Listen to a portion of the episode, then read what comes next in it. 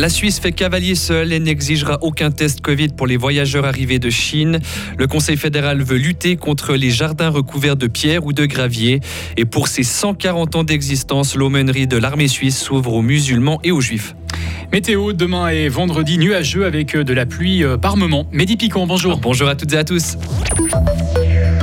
Pas de test Covid obligatoire donc pour les voyageurs arrivés de Chine. Le Conseil fédéral a tranché ce matin. Il juge inutile d'introduire une telle mesure pour l'instant. Le gouvernement va donc à l'encontre de ce qui a été décidé ces derniers jours par la France, l'Allemagne ou encore l'Italie. Le Conseil fédéral estime que la population suisse est suffisamment protégée contre les variants du virus qui circulent en Chine, Isabelle Taylor. Oui, premièrement, les variants Micron qui circulent en Chine ne sont pas dangereux pour nous. La population suisse est bien protégée contre les formes graves du Covid. Beaucoup de personnes sont vaccinées ou ont déjà été infectées. Deuxièmement, pour le Conseil fédéral, si de nouveaux variants préoccupants apparaissent, il n'y a pas plus de risques que ce soit en Chine plutôt qu'ailleurs. Le gouvernement résiste donc aux pressions de plusieurs partis et politiciens pour faire tester les voyageurs arrivés de Chine. Il insiste quand même pour renforcer l'information sur les mesures d'hygiène.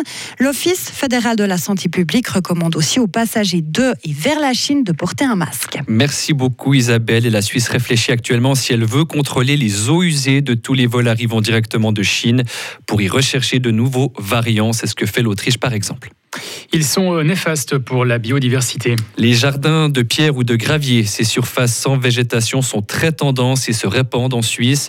Elles ont augmenté de 20% entre 2018 et 2021. Il faut freiner cette expansion selon le Conseil fédéral. Il encourage en tout cas les communes à agir au niveau local. C'est un premier pas, se réjouit Nicolas Petita, responsable de projet à la Fondation pour la protection du paysage. C'est certainement une bonne chose déjà de sensibiliser les communes à ce problème et puis de les inciter à introduire dans leur réglementation des dispositions. Soit certaines l'ont déjà fait pour interdire carrément ce type d'aménagement de pierre ou éventuellement d'introduire des dispositions qui poussent les propriétaires, les maîtres d'ouvrage à prévoir des aménagements extérieurs autour des bâtiments qui soient justement plus euh, favorables à la biodiversité, végétalisés ou qui laissent une grande place à la végétation et puis à la biodiversité justement plutôt que d'avoir ces aménagements qui posent des problèmes au niveau biodiversité mais aussi au niveau de la création d'îlots de chaleur et imperméabilisation du sol également. Euh, par contre, la Fondation pour la protection du paysage regrette que le Conseil fédéral ne propose ni d'interdire les jardins de pierre, ni de les soumettre à une demande d'autorisation. L'aumônerie de l'armée suisse fête ses 140 euh, ans. Et il y a des nouveautés cette année. Le service s'est ouvert depuis le début de l'année aux musulmans et aux juifs. Des aumôniers non chrétiens ont donc été intégrés et de nouveaux insignes ont été aussi créés. Si les chrétiens conservent la croix au col de leur veste militaire, les musulmans porteront le croissant islamique et les juifs les tables de la loi. Remplaçant du chef de l'aumônerie de l'armée, Noël Pedrera, rappelle le rôle de ce service. Les aumôniers, dans le cadre militaire, leur premier lieu d'activité, entre guillemets, c'est vraiment d'être présent auprès de la troupe, de visiter régulièrement la troupe, de participer, par exemple, dans une école de recrues, à une marche avec la troupe, d'être là pour encourager ces jeunes personnes qui accomplissent le service militaire, qui le font de manière volontaire ou alors davantage contrainte, puis d'être cette oreille attentive par rapport à leurs préoccupations aussi, à ce qui les travaille. Et puis quand il y a un lien de confiance qui se crée, c'est vrai que le militaire va assez rapidement, spontanément se tourner vers l'aumônier de sa troupe pour lui confier quelque chose qui lui pèse. Et la crise du coronavirus a donné un second souffle à l'aumônerie de l'armée.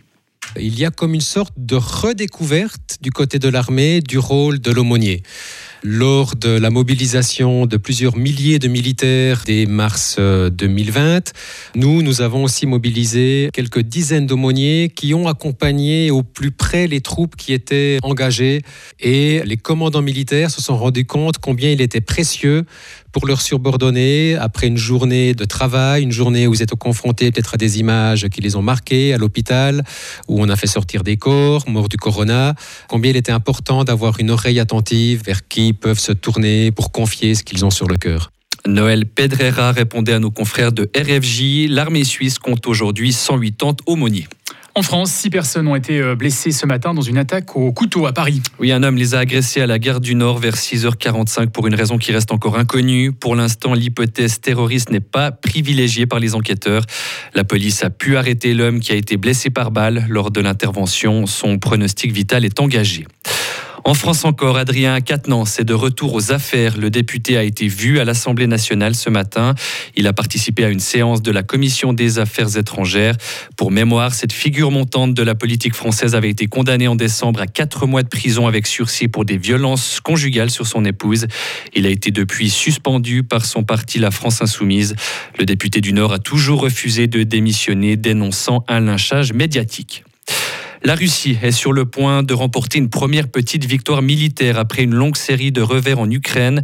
Le groupe paramilitaire Wagner a annoncé hier soir qu'il avait pris le contrôle de la ville de Soledar à l'est après des mois de combats intenses. L'Ukraine a immédiatement démenti ce matin cette information en affirmant que la ville reste et restera ukrainien. De son côté, le gouvernement russe vient d'indiquer que des combats sont toujours en cours et qu'il est encore trop tôt pour parler officiellement de victoire. Aux États-Unis, autour de la côte ouest de subir de violentes tempêtes. La Californie est, est actuellement en état d'urgence. Les autorités craignent des inondations alors que les intempéries ont déjà fait au moins 17 morts.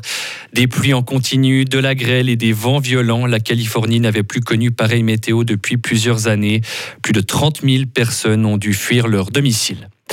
Enfin, Steven Spielberg, Kate Blanchett ou Austin Butler, tous ont été récompensés cette nuit lors des Golden Globes à Los Angeles.